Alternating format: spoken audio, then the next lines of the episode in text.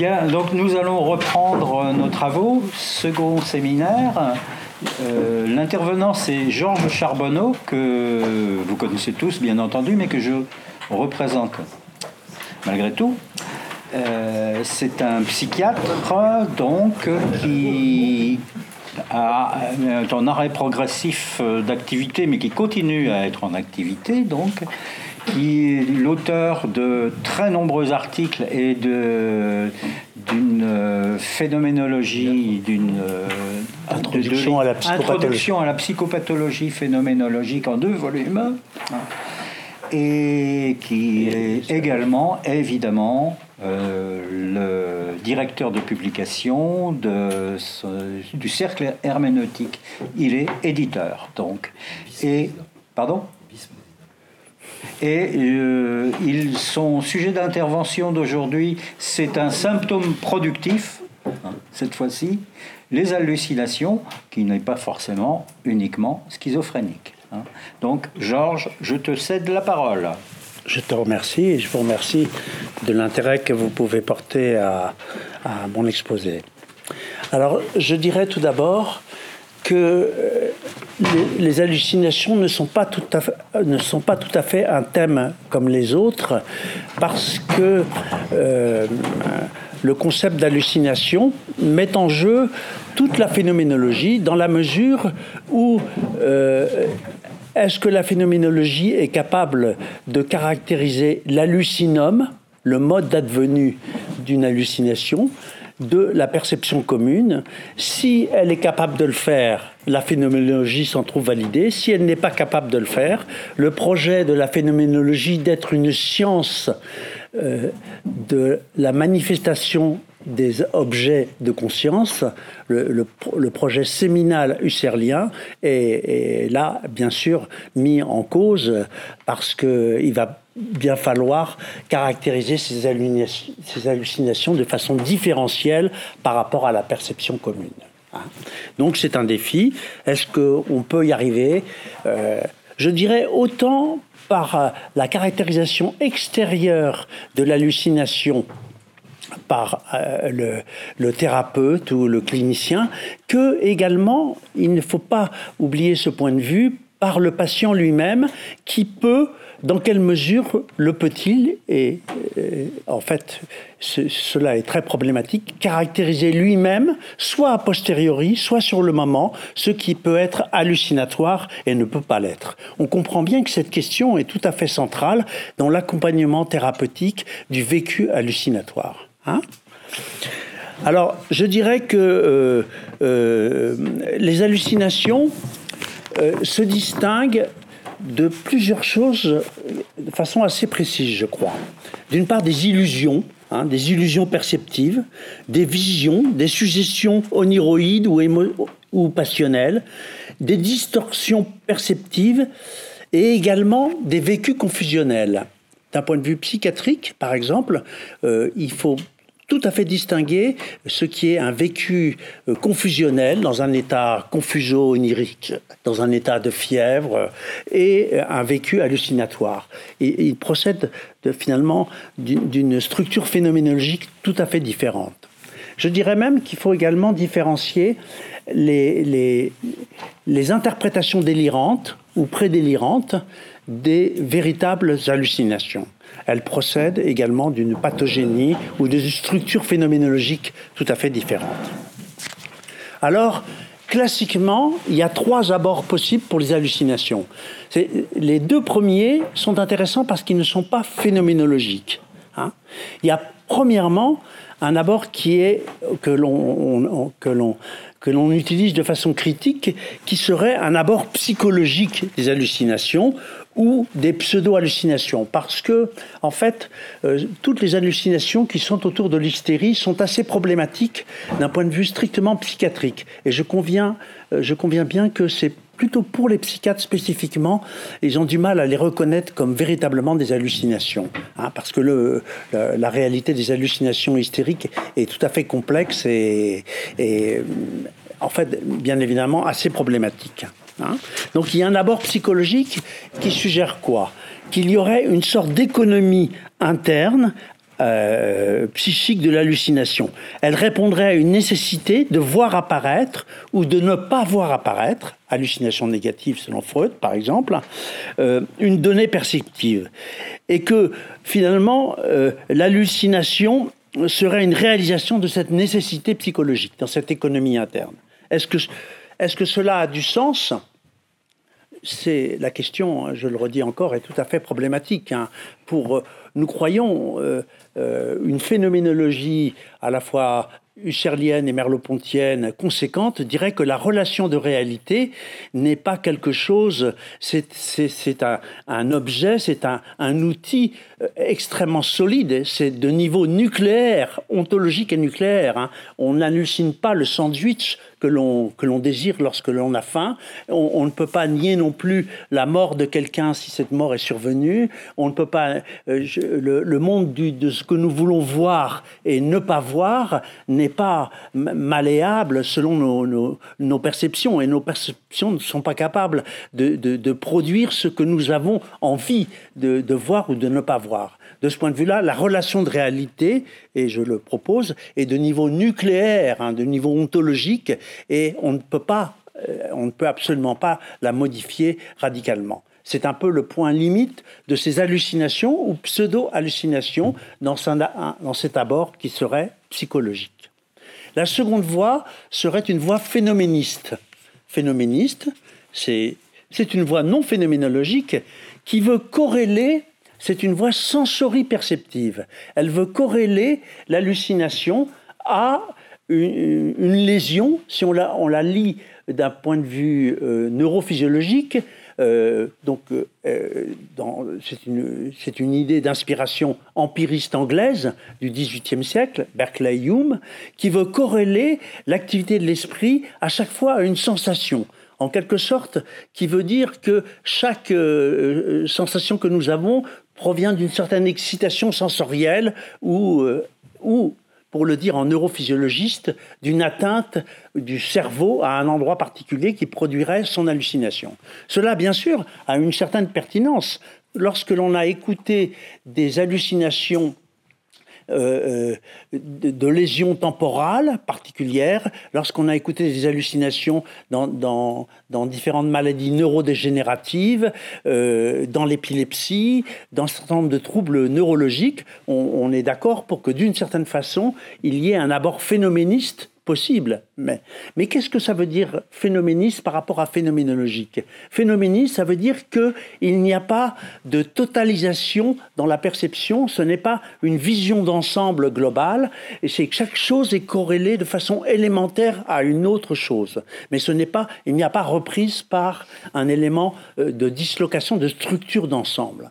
Et enfin, le troisième point de vue sera euh, les hallucinations. Alors là, plus spécifiquement psychiatriques, psychose manico-dépressive, manie, mélancolie, et surtout qui sont très intéressantes, les, les, hallucinations à la fois paranoïaques ou paraphréniques, euh, parce que la structure d'ipséité sera affectée de façon moindre par rapport à la schizophrénie. Donc ces hallucinations psychiatriques, elles, elles procèdent, on va, on va donner quelques éléments pour les, caractériser, c'est celles qui vont nous intéresser fondamentalement, hein. c'est celles que nous connaissons euh, le mieux. Hein. Euh, euh, ces hallucinations psychiatriques ne sont pas d'origine sensorielle, la sensorialisation des hallucinations est partielle et précaire. Elle provient d'un reflux de données pré-psychologiques, et non pas psychologiques, pré-psychologiques dans le domaine sensoriel. Hein.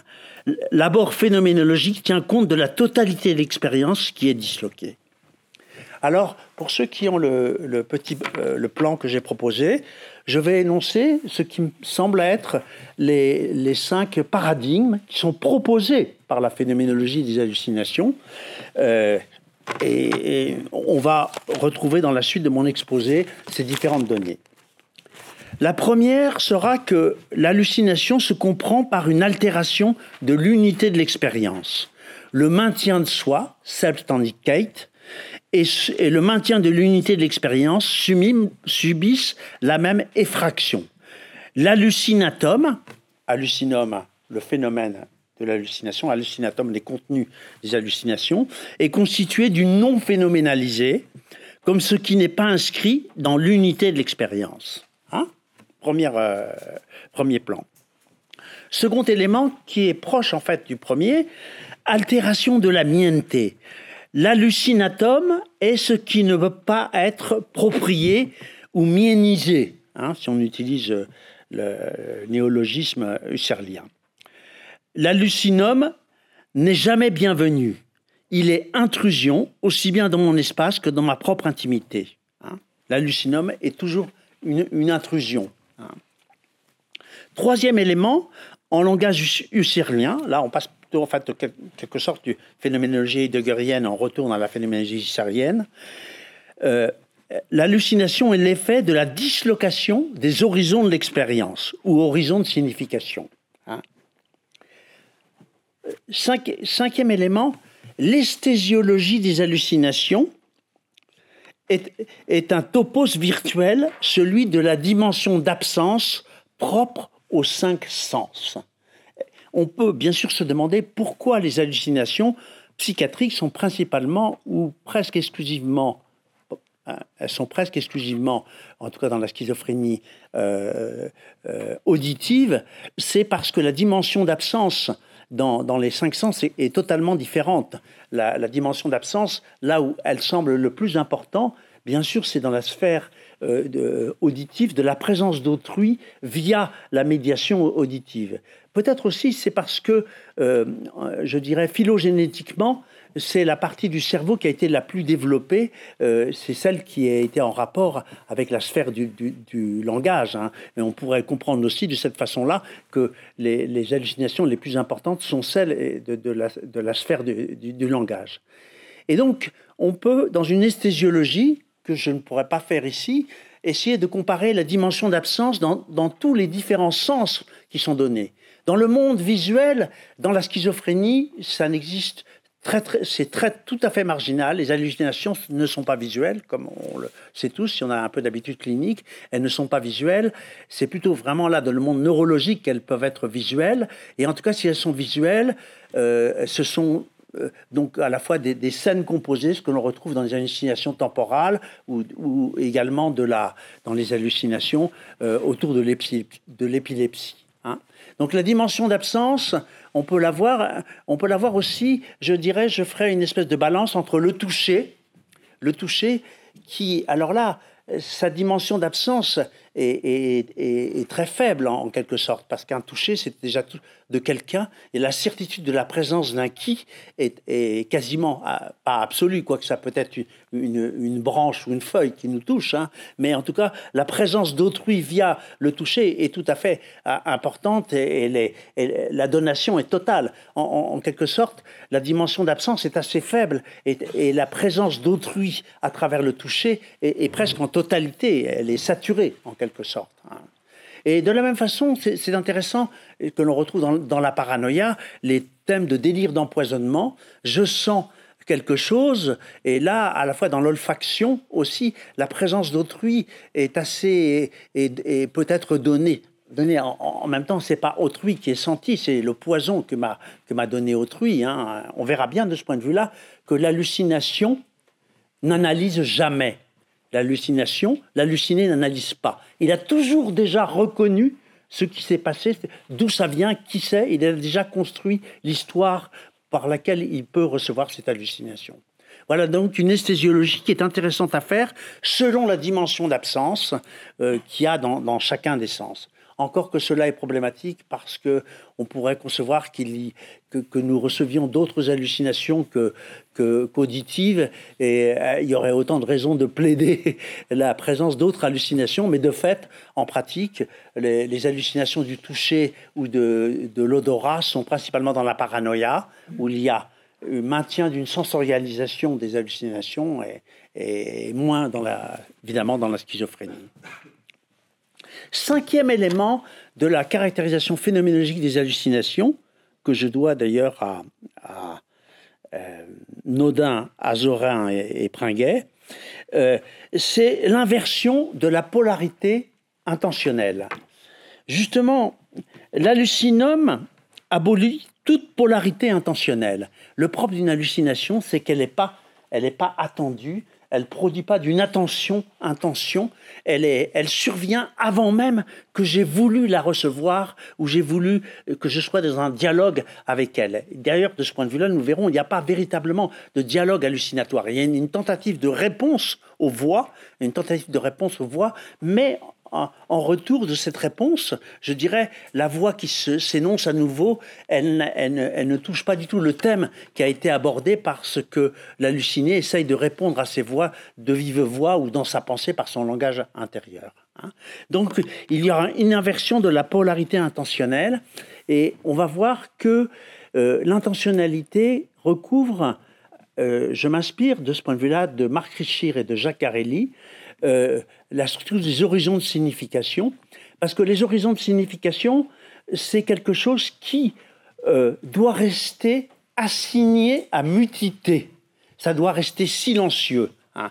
Et c'est pour ça que la dislocation de la structure intentionnelle dans les hallucinations, elle procède de l'échec de la visée intentionnelle, puisque l'hallucination va venir avant la moindre attention, intention ou, projection de moi. Et en second élément, les horizons de signification qui doivent être, par le mouvement intentionnel, assignés à mutité pour pas que les murs parlent.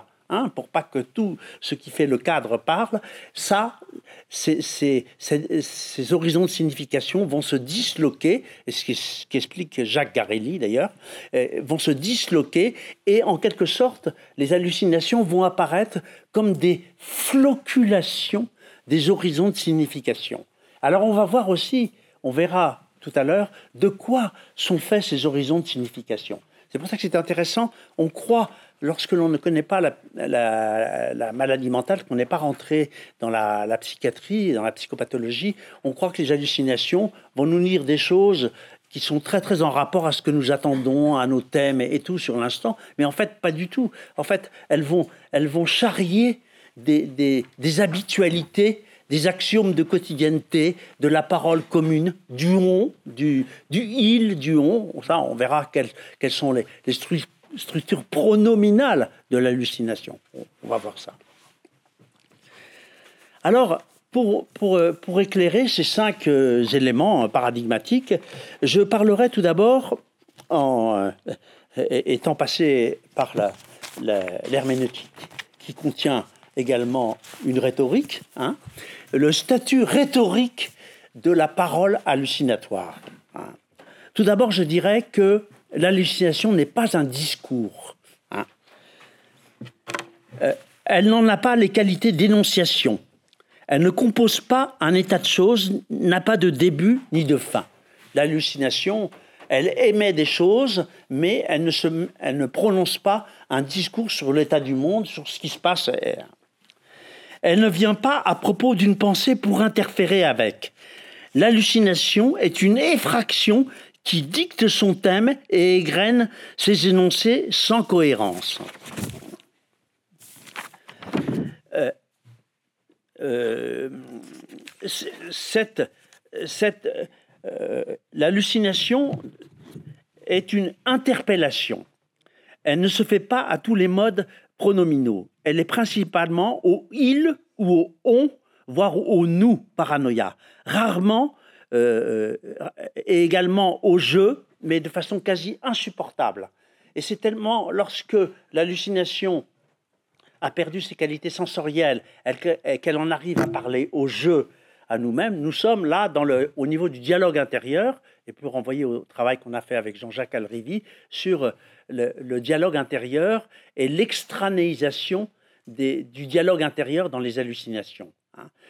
Et encore, dans les hallucinations, lorsqu'on prend l'habitude de, quand on travaille dessus, on prend l'habitude de, questionner les patients sur ça. En plus, ça les rassure parce qu'on peut leur dire, moi je leur dis parfois, euh, c'est pas grave, c'est la maladie des voix, ça arrive à beaucoup de personnes. Qui, et, et puis finalement, ça n'empêche pas tout parce que vous savez bien ce que vous pensez vous-même. Les voix, elles disent des bêtises. Les voix, elles disent c'est, c'est le cœur, euh, je ne leur dis pas le cœur antique parce que ce sont des références qui sont parfois pas toujours euh, comprises, mais c'est le on, c'est la causette accoudée de bistrot, ce sont des banalités qui se disent, c'est rien. de toute façon, ça les. mais je dis donc, c'est la maladie des voix, c'est la maladie de la causette publique. C'est, ça.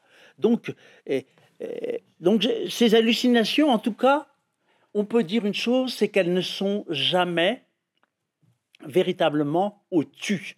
Elles peuvent prendre l'apparence d'un tu, tu fais ci, tu fais ça, mais en fait ce tu n'est pas en dialogue avec euh, celui que je suis, et, on, ne lui répond pas. C'est en quelque sorte, euh, euh, ce n'est pas d'ailleurs une injonction tu devrais faire ceci, cela. C'est plutôt il faut faire ceci, cela, mais elle n'est pas, elle n'a pas assez d'altérité pour être un véritable tu. Hein, là, on le comprendra dans la, structure de, l'altérité hallucinatoire. Hein.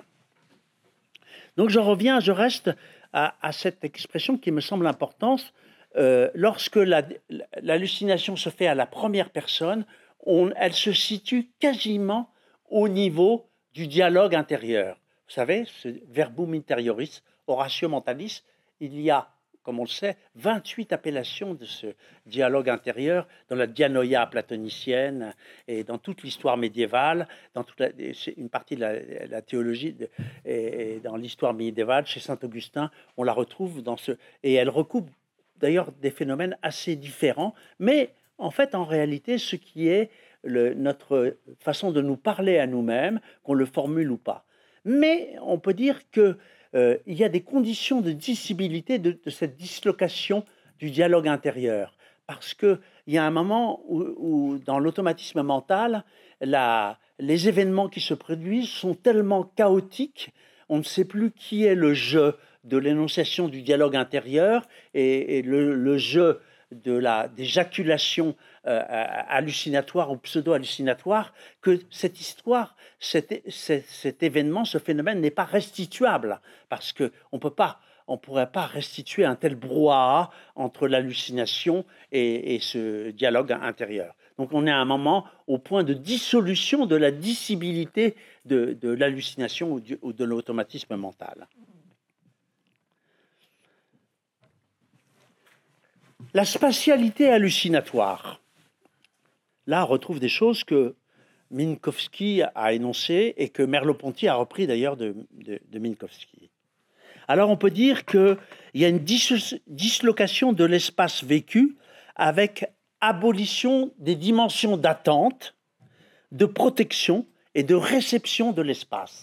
Parce qu'au fond, c'est ça l'espace. C'est là d'ailleurs, en quelque sorte, l'herméneutique de la réception.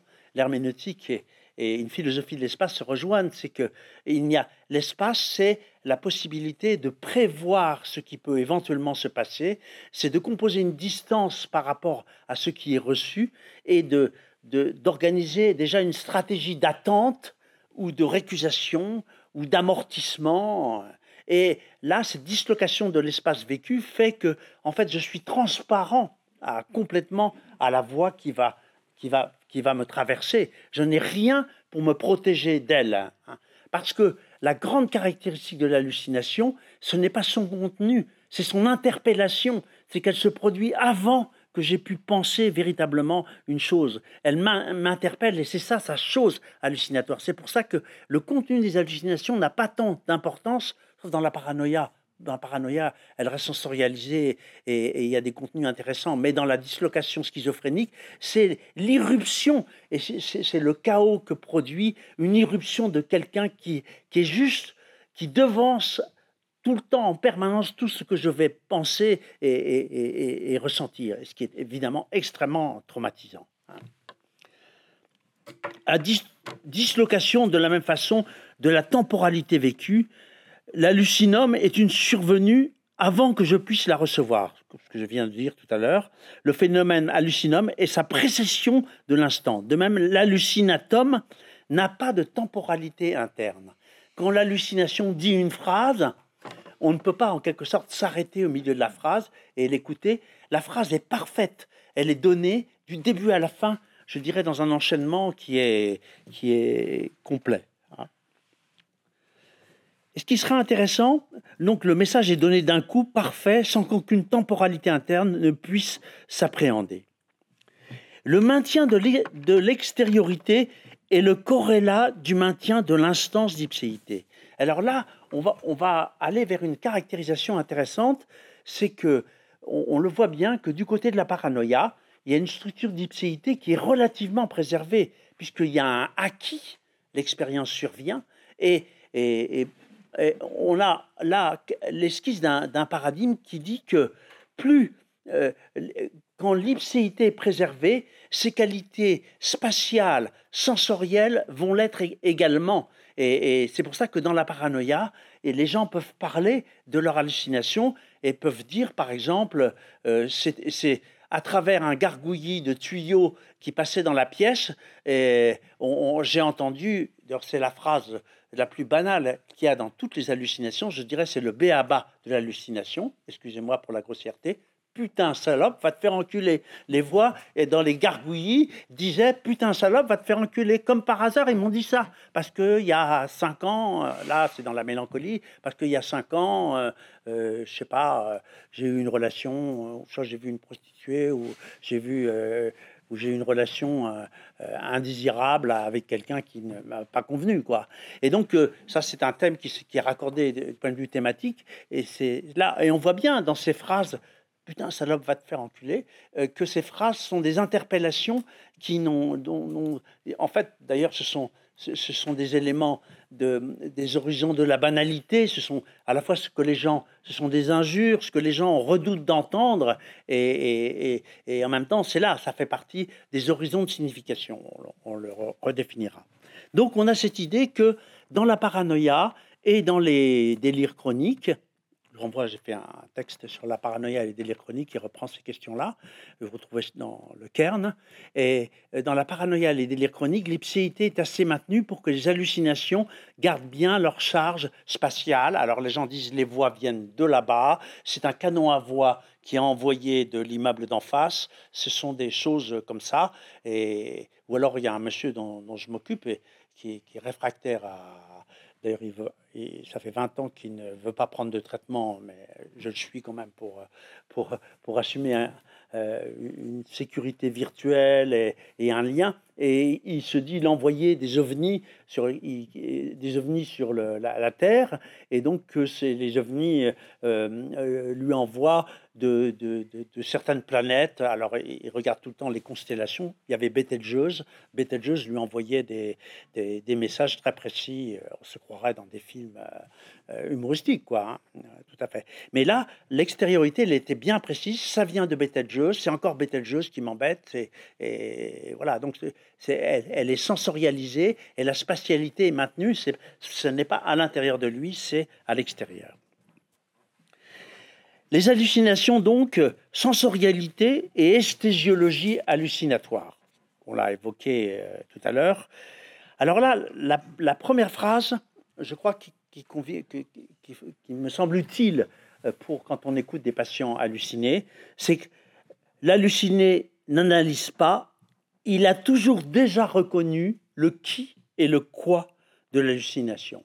C'est qu'en fait, la voix, ou d'ailleurs l'empoisonnement, euh, immédiatement, c'est un tel, ma voisine, qui, dans un cas dont je m'occupe également en ce moment, qui met, c'est la, la voisine qui met de, de, la mort au corbeau, hein, la mort au corbeau, on en parle tous les jours, bien sûr, qui me met de la mort au corbeau dans ma ricorée. Et ma ricorée pue la mort au corbeau. Hein, donc, elle elle a d'emblée reconnu, elle n'a pas analysé, elle n'a pas c'est tout de suite, c'est immédiat, c'est télescopé, c'est déjà là. Hein. Donc c'est pour ça que euh, le rapport entre sens, sensorialité et, la présence de quelqu'un est, télescopé. Tout de suite, c'est déjà quelqu'un ou quelque chose qui, qui fait l'hallucination. Donc, les hallucinations procèdent des cinq sens, et donc du sixième sens, celui de l'atmosphérique de Tellenbach. Et donc, on a vu, euh, on a euh, évoqué de façon avant-courrière euh, le fait que chaque sens a sa dimension d'absence, et c'est dans le rapport de la dimension d'absence que s'élabore le, le c'est là le topos de l'élaboration de l'hallucination, hein, parce que effectivement dans les, dans, dans les sens où la présence est, à la fois complexe et donnée entièrement d'emblée dans, le visuel, je n'ai jamais vu dans ma vie de psychiatre, euh, euh, dans la schizophrénie, euh, j'ai jamais vu de gens qui hallucinaient la présence de quelqu'un avec des détails à côté de lui, visuellement. Alors parfois qu'ils racontent qu'ils l'ont vu, ils ont eu, ils ont interprété des choses, ils ont reconstitué ça, d'accord, mais qu'ils l'ont vu devant moi. Tandis que, bien évidemment, le monde des voix est tout à fait, et lui-même, le, monde des voix est, très riche en général. Donc, c'est ce rapport dimension d'absence et saturation, et c'est la présence du qui à travers euh, l'absence qui, qui conditionne la possibilité hallucinatoire.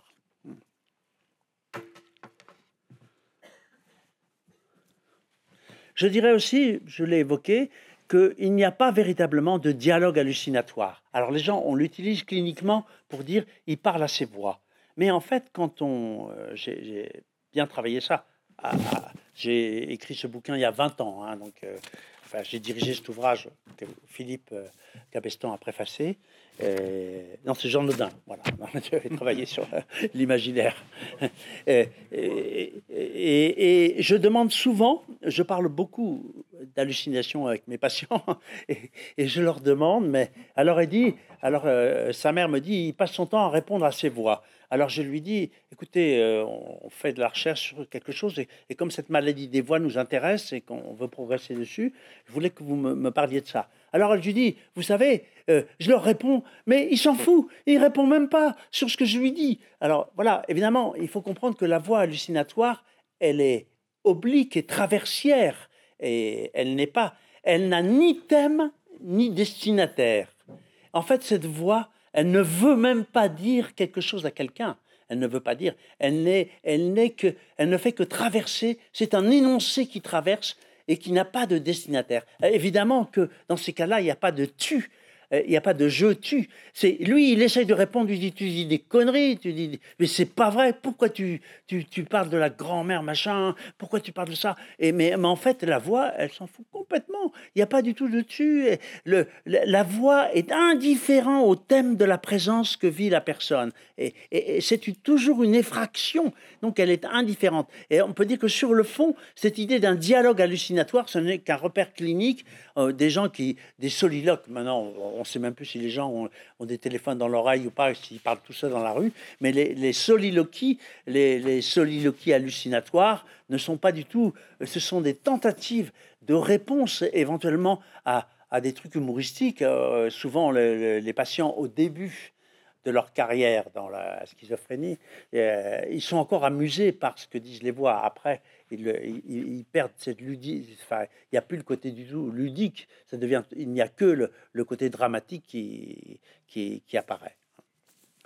Et donc, cette, la question de, cette altérité hallucinatoire, elle est intéressante parce que finalement, euh, cette personne avec ses voix, il n'est jamais avec un il est, il est avec un qui qui s'annonce, mais qui ne se réalise jamais. Il ne peut pas le, lui en vouloir parce que la personne est métamorphique. C'est en même temps, à certains moments, c'est telle personne, c'est telle autre, mais en même temps, il vous expliquera que c'est tous les deux en même temps, c'est la même personne. C'est de toute façon anonymisé. Et là, on retrouve étrangement la formule de Ricoeur, soi-même comme un autre. Pas plus, il peut s'appréhender lui-même qu'il peut composer une altérité hallucinatoire.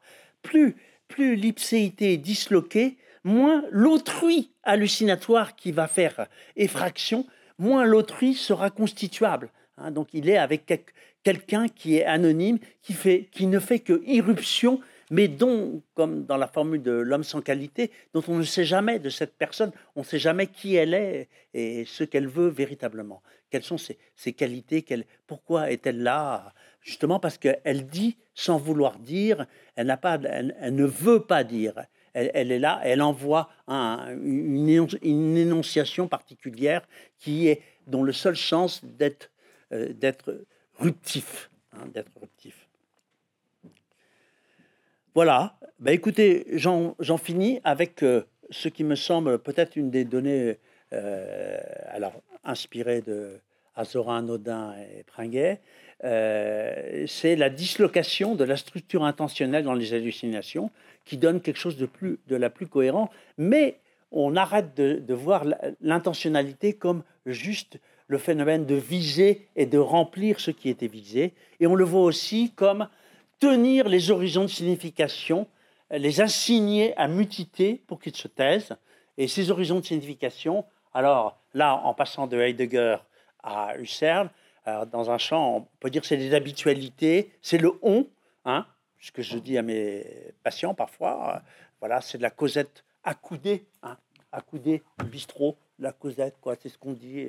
Et, et puis, avec tout, la mauvaiseté de cette causette, parfois ils disent euh, t'es un connard, t'es ceci, cela, toutes ces injures que l'on connaît, qui font partie du, monde commun. Et donc, la dislocation de ces horizons de signification font que les, hallucinations sont des floculations, c'est pas très joli, hein, mais des floculations, de, des du discours commun du on qui arrive par là et qui, qui, qui, agissent uniquement en tant qu'interpellation oblique et traversière. Voilà. Je me tais.